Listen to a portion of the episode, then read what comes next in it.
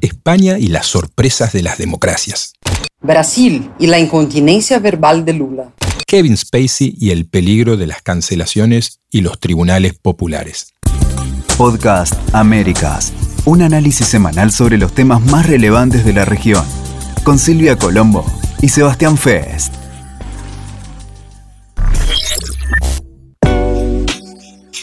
Hola Silvia, qué placer. Edición 39 de Podcast Américas. Vos en Sao Paulo, yo de regreso en Buenos Aires, en los estudios en los que trabajamos junto con los amigos de WeToker, con un episodio muy especial y mucho por delante. ¿Cómo estás vos? Estoy muy bien, entusiasmada con ese episodio que está lleno de, temas interesantes, controversos, eh, que lo vamos a debatir y preparándonos para un semestre espectacular en términos de noticia, ¿no? Más adelante hablemos más. Sin duda, vamos a contarles en el final de esta edición todo lo que tenemos eh, preparado.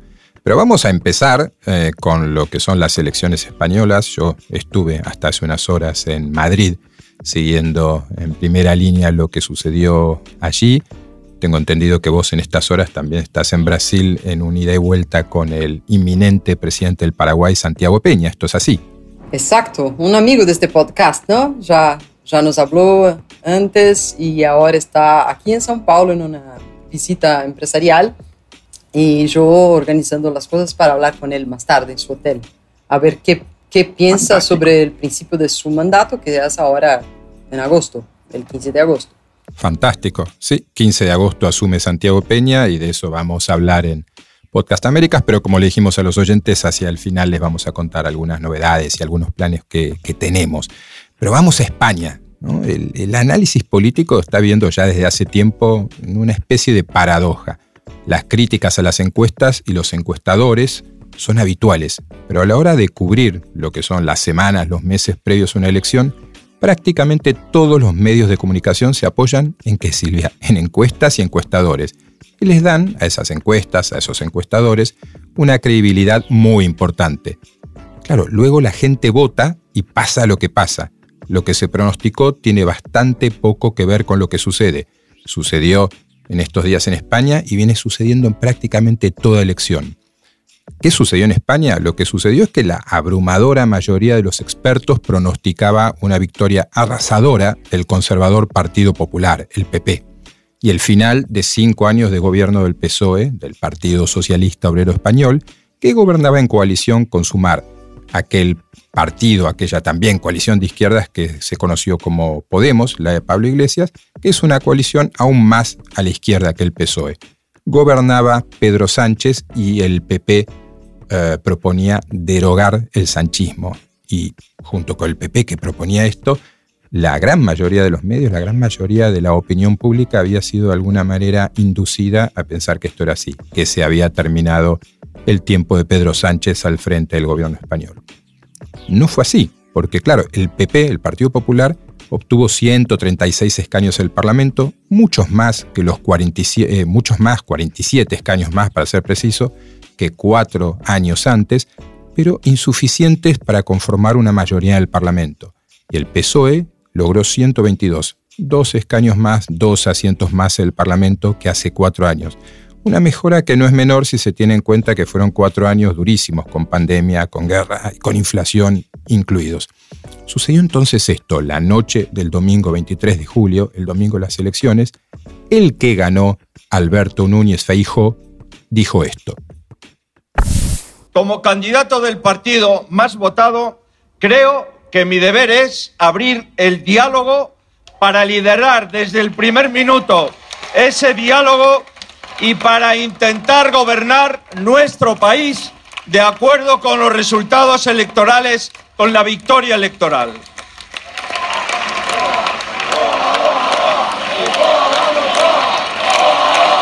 Muchas gracias. Muchas gracias.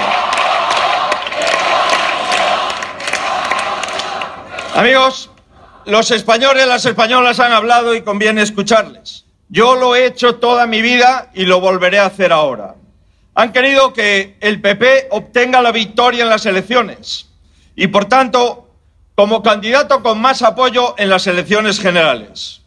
Con toda humildad, pero también con toda determinación, me hago cargo de iniciar el diálogo para formar gobierno de acuerdo con la voluntad mayoritaria de los españoles expresada en las urnas este mismo domingo.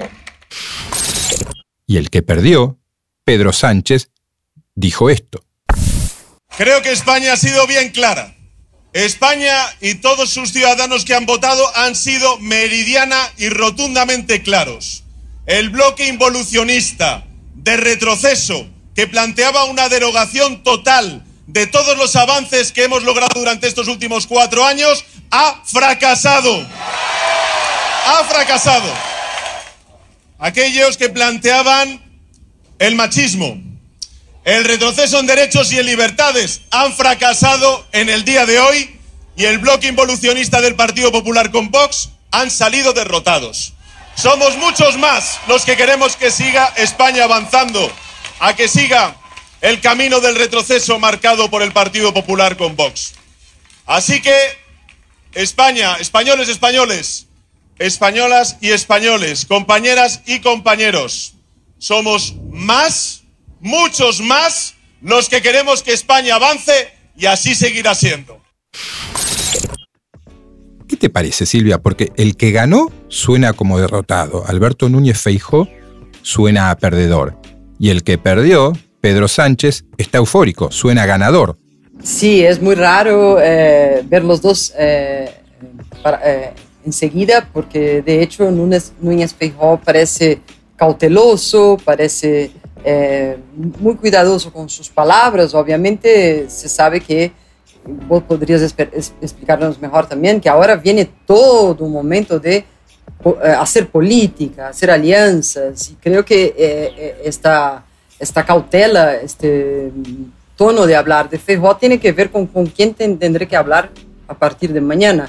Ya Pedro Sánchez creo que se sentía tan más derrotado de lo que fue que eh, dejó la alegría tras, trasbordar en esta, con este resultado, ¿no? aunque haya perdido de hecho. ¿no? Sí, eh, de hecho lo que marcas es muy cierto. Alberto Núñez Feijó habla de humildad eh, al presentar su triunfo dice que se ve obligado a liderar la conformación de un gobierno, mientras que Pedro Sánchez arrasa en su discurso y habla con la potencia la vibración de un ganador.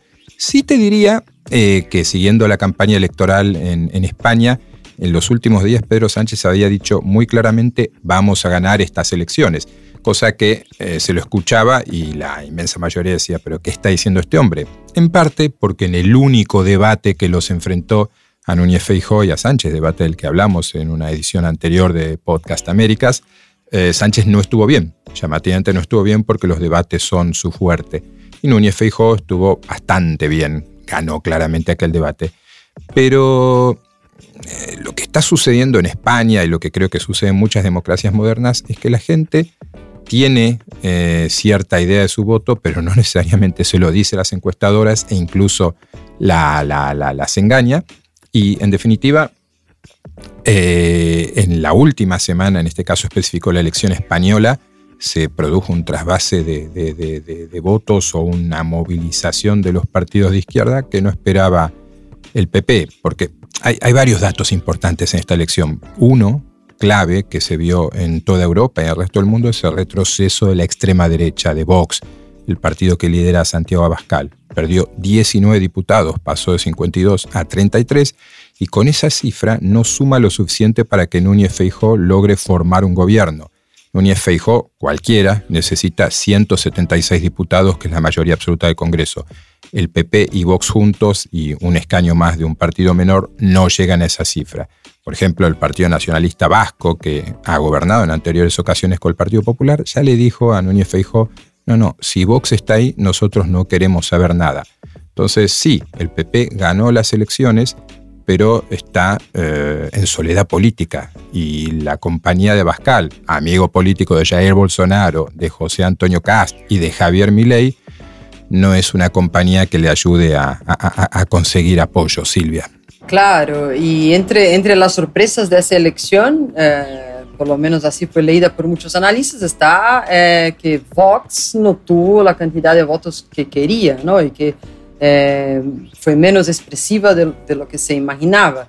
Y nosotros ya debatimos aquí en el programa, Sebas, ese tema de, la influencia de Vox en los partidos de ultraderecha latinoamericanos. Entonces, sí, eso puede ser un, puede tener un, impacto en el bolsonarismo brasileño, en el castismo en Chile y en, en el grupo que apoya a Javier Milei en Argentina, ¿no? Claro, porque siempre es muy interesante ver cuál es la uh, equivalencia o las diferencias entre el mundo de las redes sociales, el mundo hiperpolitizado y el ciudadano común que sabe lo que quiere, pero que no necesariamente está todo el tiempo pendiente del asunto y manifestando sus opiniones. Es decir, un Javier Milei, un Jair Bolsonaro, un José Antonio Cast son muy potentes en las redes sociales y después o ganan la presidencia o no, o sorprenden como sorprendió Cast el último referéndum, o quizás dicen las encuestas, ah, creemos a las encuestas, Javier Milei no está tan fuerte como está hace un tiempo.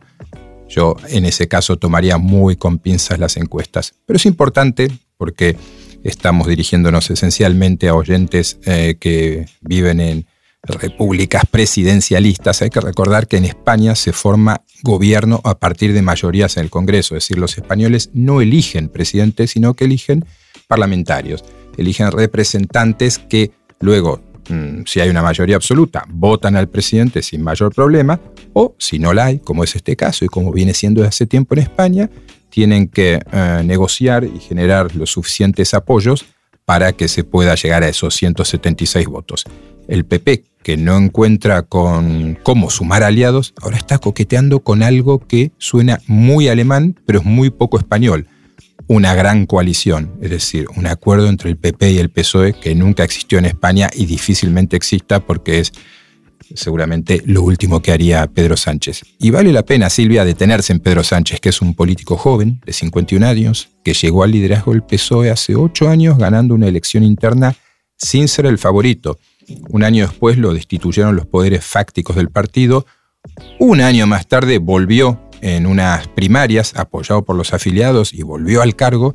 En 2018 se convirtió en el primer jefe de gobierno de la actual era democrática española que llega al cargo a través de una moción de censura, ¿no? ese mecanismo parlamentario que implica censurar, quitarle la confianza a un gobierno en ejercicio y ubicar en su lugar a otro líder político. En aquel momento fue Mariano Rajoy, eh, del Partido Popular, el que perdió el cargo de esa forma y en su lugar asumió Pedro Sánchez. Desde entonces no ha dejado la Moncloa y no parece que vaya a querer dejarla. No en vano Sánchez escribió hace ya unos años un libro con un título Manual de Resistencia que los medios españoles se han encargado de, recordar eh, en detalle en estos días. Muy interesante, no, conocía el libro y me parece que es como una, una certeza suya, ¿no? una batalla suya de vida. De España siempre me llama la atención esos, esos últimos años de España, fueron últimas elecciones, siempre abrió espacio para un, un periodo nada fácil para, para gobernar, ¿no? Eh, me acuerdo que ya llegó a, quedarse con casi 100 días sin gobierno em, y, eh, alianzas a veces imposibles de, de, hacerse. Yo creo, no sé si estás de acuerdo, pero creo que eso termina ocurriendo hoy porque ya no tenemos un bipartidismo tan marcado en España como, como había antes, ¿no? Entre derecha, y, y PSOE. Ahora tenemos cuatro partidos más o menos grandes, tenemos, tenemos partidos regionales, autónomos, que al final entran en la suma, ¿no? Claro, a ver, el Parlamento español tiene, eh, está conformado por 350 diputados, lo que es el Congreso de los Diputados, como se llama allí. Dejamos fuera al Senado, porque el que elige el presidente es el Congreso de los Diputados. Y cuando Felipe González ganó en 1982 las elecciones para iniciar 13 años y medio de gobiernos consecutivos, las ganó con 202 diputados. Esa cifra es imposible de alcanzar hoy y lo que es también imposible de alcanzar ya es una mayoría absoluta, llegar a esos 176. Aznar, José María Aznar, en 1996 ganó las elecciones con bastante estrechez sobre Felipe González, precisamente 156 diputados contra 141, y en ese entonces se lo consideraba una victoria eh, muy corta. Esos 156 diputados de Aznar hoy serían un sueño maravilloso tanto para Núñez Feijó como para Sánchez. ¿Por qué? Porque claro, apareció a la izquierda del PSOE Podemos, hoy rebautizado en Sumar, un grupo que lidera una de las vicepresidentas, Yolanda Díaz, y a la derecha del Partido Popular apareció Vox y en el medio estaba Ciudadanos, una formación que oscilaba entre la socialdemocracia, el liberalismo, la izquierda moderada, la derecha, y que decidió no presentarse a estas elecciones, la última de una serie de espantosas decisiones políticas. Todas las decisiones que tomó Ciudadanos en los últimos años fueron, desde mi punto de vista, al menos equivocadas, y eso implicó la desaparición política de su líder, Albert Rivera. Ah, pero bueno, lo, que quiero decir ahí es que mm, hay más partidos en el juego a nivel nacional que PP y PSOE. En su momento estaba también la UCD de Adolfo Suárez y como bien marcadas los regionalistas y los partidos nacionalistas, especialmente en Cataluña y en el País Vasco, tienen un papel muy importante y de hecho los partidos catalanistas independentistas tienen la llave de la investidura de Pedro Sánchez. Para ir cerrando este tema, lo que te puedo decir es que vamos a tener que tener paciencia, aquellos que estemos interesados en este tema, porque el Parlamento recién se constituye el 17 de agosto y las negociaciones políticas y demás van a llevar su tiempo y Pedro Sánchez eh, se toma vacaciones y no tiene intención de acelerar nada. Lo que quiere ver es cómo su rival del Partido Popular se desgasta con el paso del tiempo. Muy bien, nada como tener ojos en España en eh, loco de Sebastián Fest. Análisis.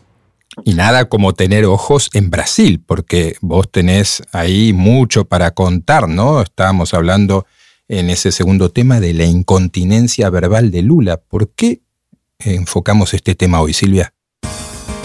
Sí, sí, ojos y oídos, especialmente con relación a eso, ¿no? Porque Exacto. Eh, en los últimos tiempos anda repercutiendo mucho acá en Brasil las cosas que dice Lula. Eh, hay mucho debate para definir si esos son gafes, si son fallas eh, de, discurso, si son en el fondo qué, es lo que el presidente piensa si debería improvisar más o improvisa demasiado. Todo eso está eh, en, debate. Y también la idea de que si él tiene que tener un vocero o que tenga alguien que lo ayude a hacer los discursos, lo que es una cosa difícil porque él habla mucho de improviso. Y si a veces acerta demasiado y, hay discursos históricos de Lula que eh, eh, salieron muy bien y que dieron el mensaje, eh, y, les, hizo, les hizo ganar las elecciones, hay otras cosas que dice que demuestran el desgaste del tiempo en él, en el político, algún, algo de ideas eh, de, atrás, ya debatimos eso, ideas de, de, del ayer, de cuando fue presidente por primera vez, en fin, hay, hay un poco de todo. Claro, ¿no? Porque estamos hablando de un presidente de 77 años en su tercer periodo un hombre que envió dos veces, que perdió hijos, eh, embarazo de la primera esposa, una tragedia, que fue a la cárcel. Es decir, a, Lula la vida lo, ha golpeado. Pero vos hiciste una, uh, ¿cómo te? Una investigación profunda de, de, ciertas frases que en los últimos tiempos, en este tercer gobierno de Lula, llamaron la atención por ser lo que en Argentina llamamos metida de pata y como vos decías, utilizando la palabra francesa, gaf, que es más elegante seguramente, eh, en definitiva son tema de conversación en Brasil, ¿no? Sí, sí, seguramente. Vamos a empezar entonces este listado y, ver qué, qué, piensan nuestros oyentes y, y, charlamos nosotros. Ahí está la primera frase para que escuchemos. Ora, toda desgraça que isso causou ao país, causou uma coisa boa, que foi a mistura, a miscigenação da mistura entre indígenas negros e europeus, que permitiu que nascesse essa gente bonita aqui. ¿Qué dijo aquí, Silvia? En esa frase Lula dijo, eh, eh, estaba comentando el tema del mestizaje eh, y de la esclavitud. Él estaba en una reserva indígena llamada Raposa do Sol, en el estado de Roraima. Sabemos que Lula se eligió con toda esta idea de rescatar el discurso de la diversidad, de la protección a los indígenas y de las tierras indígenas, algo que Bolsonaro fue eh, muy en contra, básicamente eh, fue, fue un, enemigo de esas poblaciones y Lula eh, resaltó que, la esclavitud había sido algo espantoso, horrible. Pero después de decir eso, dijo eh, algo que le salió del control. Entonces dijo, eh, toda, to, toda la desgracia que fue la esclavitud, por lo menos dejó algo bueno, o sea, el mestizaje, que quiere decir toda essa gente bonita que está aqui, ou seja, toda esta gente linda que está aqui. E ele estava cercado de indígenas, blancos, mestiços, eh, eh, pardos, eh, miscigenados.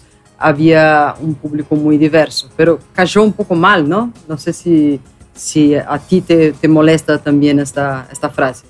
Bueno, entiendo que la respuesta que le dieron desde organizaciones indígenas y académicos, especialistas en el tema, es que ese mestizaje fue en muchos casos fruto de la violencia y del estupro de la mujer negra e indígena. Claro, es una frase desafortunada de Lula. Tenemos una segunda frase, Silvia, la escuchamos.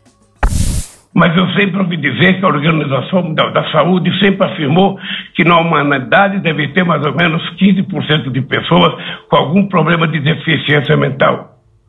Se esse número é verdadeiro e você pega o Brasil com 220 milhões de habitantes, você pegar 15% disso, significa que nós temos quase 30 milhões de pessoas, sabe, com problema de desequilíbrio de parafuso. Pode uma hora acontecer uma desgraça. ¿Qué dijo aquí? Aquí Lula está hablando de la masacre de Blumenau. Fue una masacre en que eh, niños de un jardín de infantes fueron asesinados por una persona que entró con una hacha ahí.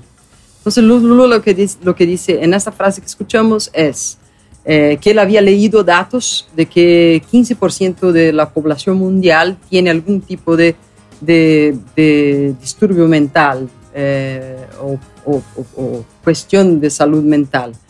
Y eso aplicado a Brasil da como una, casi unas 30 millones de personas y que eso entonces sería una locura si alguien decide hacer algo, puede ocurrir a cualquier momento una desgracia. Una manera de decir, bueno, hay cosas que yo no puedo controlar si hay 15% de la población que tiene algún, algún, algún problema. Claro, pero aparte lo dijo con una frase muy coloquial que para el contexto y para un tema siempre delicado como es el de la salud mental no fue tomada con mucho agrado otra vez por los especialistas, ¿no? Eh, Lula, para graficar la gente que tiene problemas de salud mental, dijo que hay mucha gente que tiene un problema de un tornillo suelto. Así habló el presidente. Exactamente, porque es una frase común en Brasil que hoy día se la tiene como muy políticamente incorrecta. Eh, hay toda una pelea de, académicos, de médicos, para no caracterizar los problemas mentales con ese tipo de, de frase, es decir, ah, fulano tiene un parafuso suelto, le falta un, un pino, le falta un, uh, arreglar algo en la cabeza.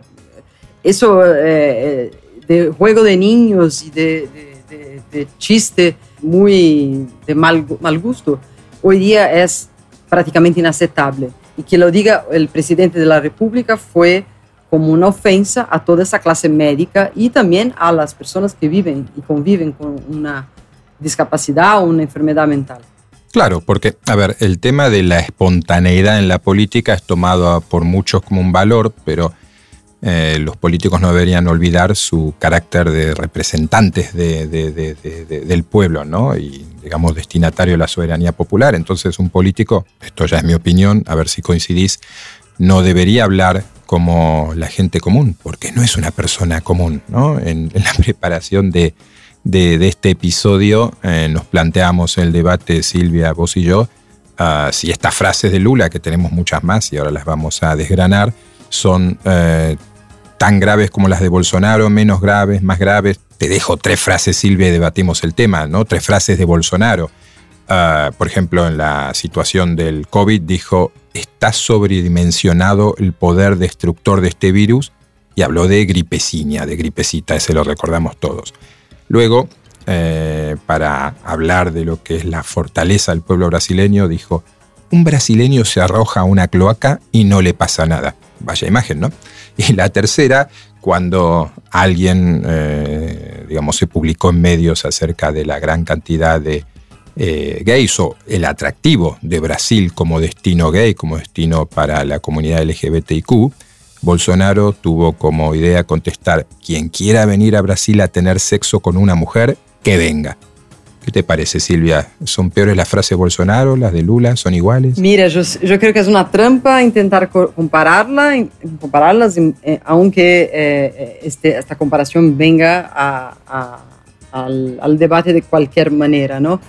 Porque yo creo que lo que es complicado en lo de Lula, el corazón de, esta, de esta polémica es que Lula es el rey de la retórica popular. Él ganó sus elecciones todas con la retórica popular.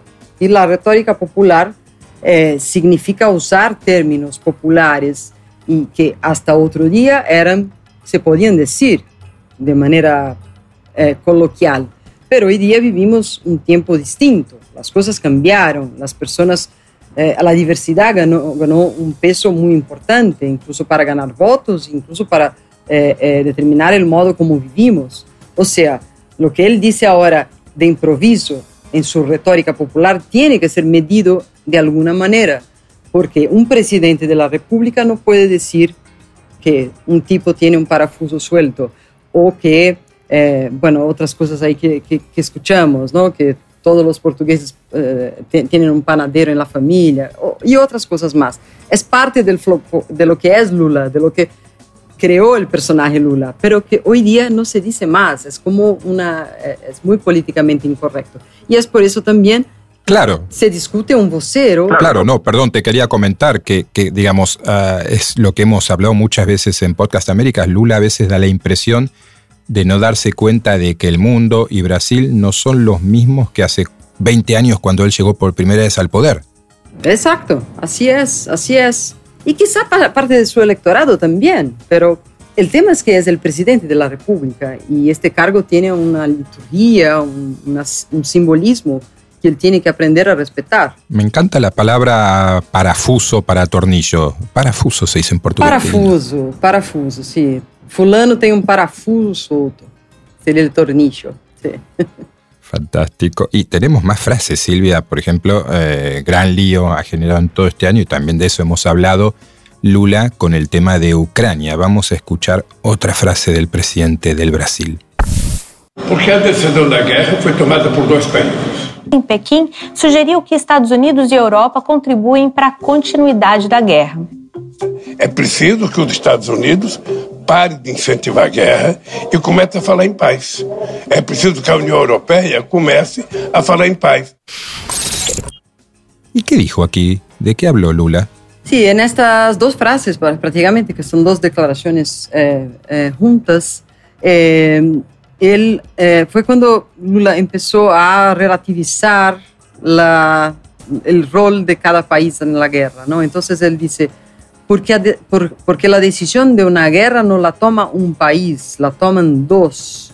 Y después, al, ser preguntado sobre el tema de, de, que fue una invasión o no una invasión, él, él dijo, no quiero hablar de guerra, quiero hablar de paz. O sea, eh, a partir de ahí él empezó a hacer otras declaraciones bastante desafortunadas eh, en que relativizaba el hecho de que quizá no sea una guerra y sí más una invasión de Rusia, ¿no? Que es como Europa lo lee, ¿no? Claro, muy simplista, porque Lula dice, yo quiero la paz. Bueno, todos quieren la paz, pero hay que preguntarle a los ucranianos, ante la propuesta de Lula a Europa y a Estados Unidos de dejen de enviar armas a Ucrania, ¿qué significaría eso para los ucranianos? Digamos, los ucranianos no quieren esa paz que implicaría una rendición eh, casi inmediata ante, ante Rusia que invadió el país.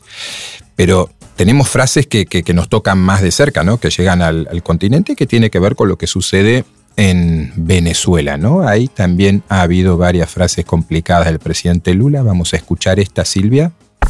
A Venezuela ela tem mais eleições do que o Brasil. A Venezuela, desde que o Chávez tomou posse, ele Mas eleições não garantem democracias, né, presidente? Deixa eu lhe falar, deixa eu lhe falar uma coisa. O conceito de democracia é relativo para você e para mim. ¿De qué habla Calula? Sí, él dice eh, en portugués que Venezuela tiene más elecciones que el mismo Brasil. y que por eso el concepto de democracia podría ser relativo para uno y otro. Eh, Venezuela, de hecho... Qué maravilla, ¿no? Venezuela, de hecho, hace varias elecciones, plebiscitos, eh, eh, revocatorios, elecciones de distintos nombres, pero desde por lo menos el 2014 se puede decir que esas elecciones son parcialmente fraudadas o completamente de fachada. ¿no? Entonces el hecho de que hay más elecciones no, no significa que hay más democracia. Y relativizar la democracia fue el debate aquí en Brasil eh, eh, después que él dijo eso, ¿no? La democracia no es relativa, creo yo, no, no sé qué crees eh, tú, Sebas. No, hay que preguntarle de vuelta, antes le preguntamos a los ucranianos, ahora habría que preguntarle a los venezolanos por la relatividad de la democracia. Seguramente de la relatividad de la democracia los venezolanos podrían dar clases. La de Venezuela es clarísimamente una democracia relativa, que en realidad es una dictadura. Eh, pero claro, no terminamos aquí con el tema. Eh, está eh, la famosa frase, quizá la frase más potente que largó Lula este año, junto con aquella de Ucrania, que se refiere al problema de Venezuela como una narrativa. a ver, escuchemos la frase que es bastante larga, casi un minuto y medio de Lula hablando, Silvia. Hay una cosa que a gente aprende en política que es a narrativa que se constrói contra as pessoas. Eu, se quiser vencer uma batalha, eu preciso construir uma narrativa para destruir o meu potencial inimigo. Então, o Maduro sabe qual foi a narrativa que construíram contra a Venezuela durante tanto tempo. Essa narrativa, durante muitos anos, o Celso Amorim, que era meu ministro, e eu, andavas ao mundo explicando que não era do jeito que as pessoas diziam que era. Andávamos ao mundo. E eu acho, companheiro Maduro, que é preciso, você sabe a narrativa que se construiu contra a Venezuela, da antidemocracia, do autoritarismo, sabe? Então eu acho que cabe à Venezuela mostrar a sua narrativa para que possa efetivamente fazer pessoas mudar de opinião. Eu vou em lugar que as pessoas nem sabem aonde fica a Venezuela mas sabe que a Venezuela tem problema da democracia, que o governo não tem das quantas. Então é preciso que você construa a sua narrativa. E eu acho que por tudo que nós conversamos, a sua narrativa vai ser infinitamente melhor do que a narrativa que eles têm contado contra você. É efetivamente inexplicável um país ter 900 sanções porque o outro país não gosta dele. Es inexplicable. De esto hemos hablado, ¿no? Dice, dice varias cosas muy interesantes. ¿Qué es lo que dice?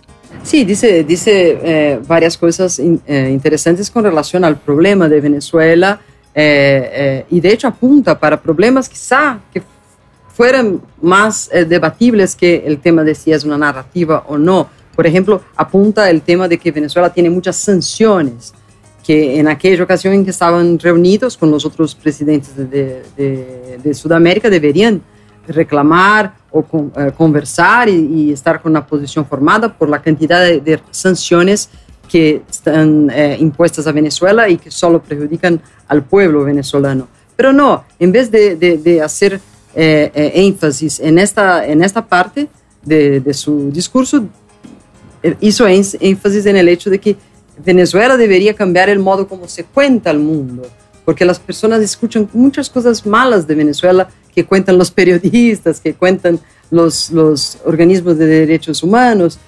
O sea, que Venezuela debería armar para sí una nueva narrativa, que, que seguramente sería mejor que la narrativa de los medios sobre Venezuela. O sea, casi que como, como Trump, eh, eh, como la asesora de, Trump hablando de alternative facts, ¿no?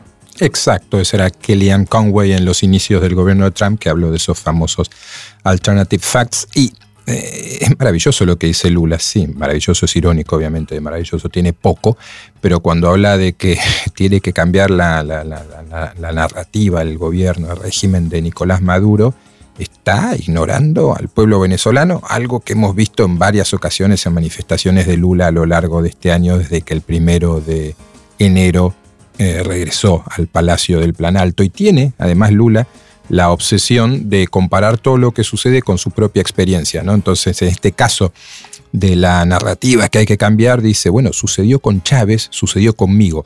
La cantidad de horas de, horas de televisión, de radio, 60 portadas de revistas para crear una narrativa en mi contra que luego nadie pudo probar. Entonces está comparando su situación de ser enviado a la cárcel por el juez Sergio Moro con eh, un régimen cuasi dictatorial en Venezuela. Yo creo que el propio Lula no sale, bien parado de esa comparación, ¿no? Pero bueno, eh, podríamos extendernos mucho porque tenemos más frases, Silvia. Esta es una frase que tiene que ver de vuelta con la esclavitud, una reciente gira por África. Escuchemos lo que dijo el presidente de Brasil. E nós temos uma profunda gratidão ao continente africano por tudo que foi produzido durante 350 anos de escravidão no nosso país. ¿Qué dijo ahí?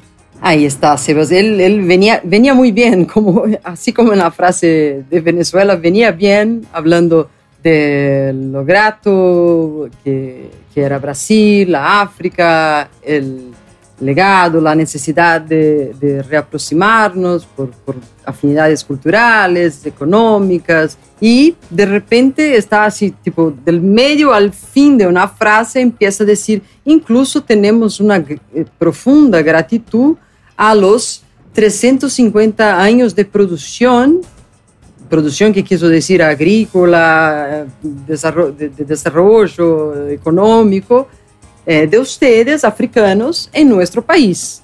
O sea... Se está agradeciendo 350 años de esclavitud. Exacto.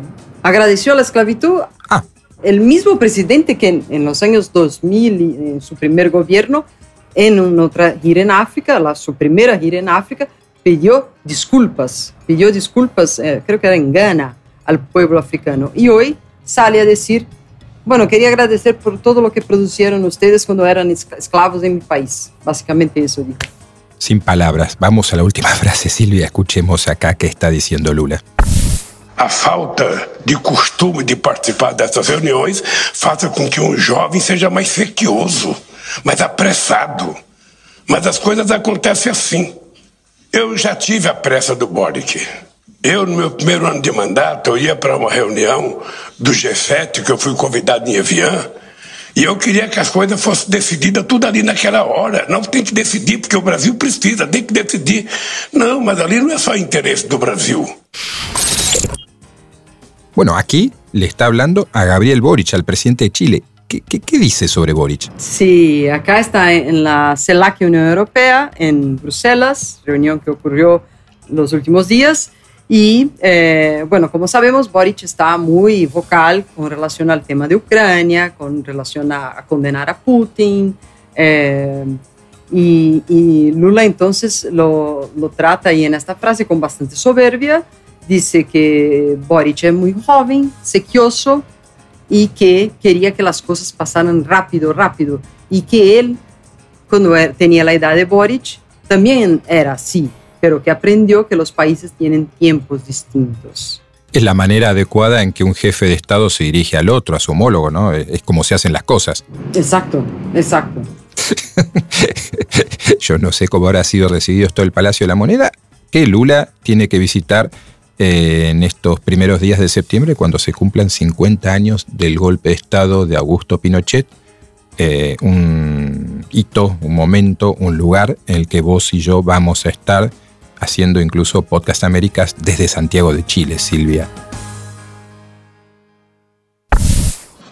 I imagine that many of you can understand uh, that there's a lot for me to process after what has just happened today. But I would like to say that I'm enormously grateful to the jury for having taken the time to examine all of the evidence and all of the facts carefully before they reach their decision. And I am humbled by the outcome today. I also want to thank the staff inside this courthouse, the security, and all those who took care of us every single day. My legal team, Evan Lowenstein and Lucy, for being here every day. And um, that's all I have to say for the moment. Thank you very much.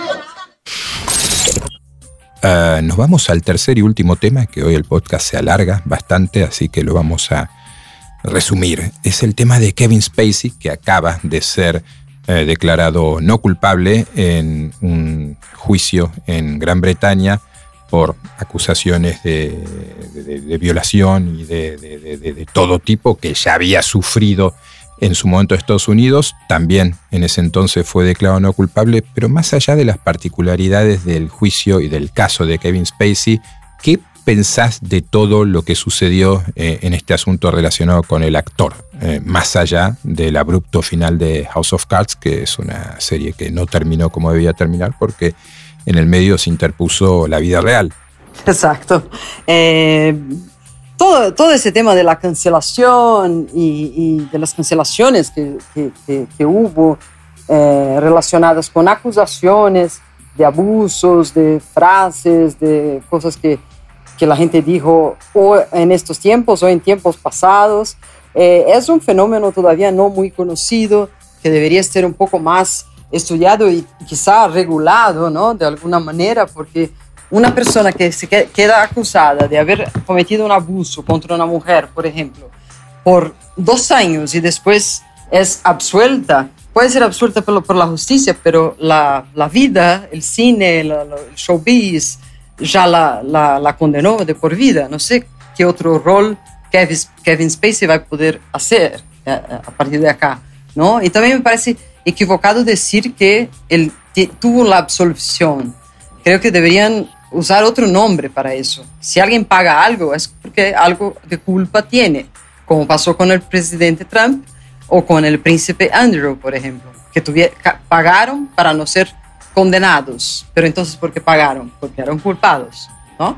Claro, a ver, hubo un pago de Kevin Spacey en Estados Unidos, 30 millones de dólares, precisamente por situaciones complejas de rodaje de House of Cards.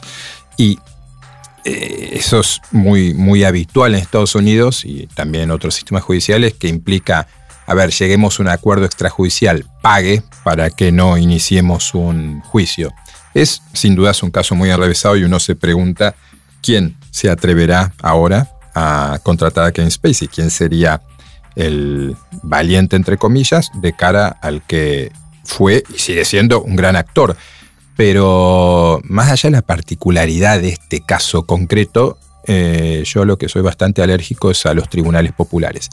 Y los tribunales populares están muy de moda, ¿no? La cancelación y la destrucción de una persona sin tomarse el trabajo, trabajo que, la gente común, que vos y que yo tampoco podríamos tomarnos eh, con toda la seriedad de vida, pues para eso están eh, los, los, tribunales reales. Bueno, esa aparición, esa pasión por cancelar al otro, por destruirlo simplemente por un impulso visceral, a mí me parece peligrosísima y me parece algo de épocas eh, pasadas.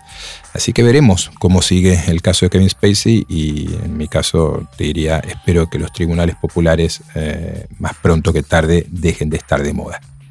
Exacto, porque también cualquiera puede ser víctima, ¿no? No, no apenas las celebridades como la gente eh, hay, hay, de todo hoy día, ¿no? Los tribunales de la, de la, Internet. Y el mismo Lula reclama mucho de eso, ¿no? Eh, en Brasil eh, y otros políticos. En Brasil las elecciones del, del, 2000, del año pasado fueron muy marcadas por lo que se decía en Internet y desinformación. Ahí tenemos para, para una serie de programas con personalidades latinoamericanas y americanas involucradas en eso, ¿no?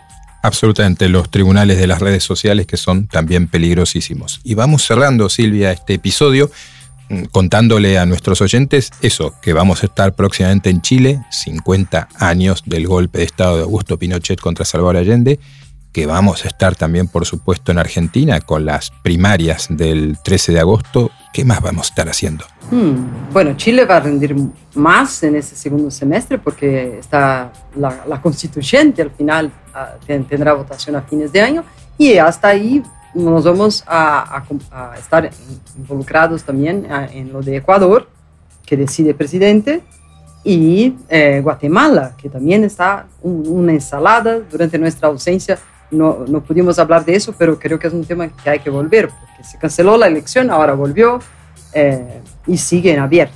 Sin dudas. Y bueno, le decimos como siempre a nuestros oyentes de Podcast Américas que agradecemos mucho los comentarios, los elogios, también las críticas constructivas, incluso destructivas. Nos encuentran en Twitter y en Instagram en arroba podcastaméricas. Eh, les mandamos saludos a todos aquellos que nos escriben desde diferentes países y latitudes. Y Silvia, yo por mi parte me despido, feliz de haber cerrado un nuevo episodio junto a vos, esta vez yo desde Buenos Aires, vos desde Sao Paulo, y en breve los dos aquí juntos en este estudio en el que trabajamos junto con los amigos de WeTalker en Buenos Aires. Siempre un gustazo. Placer.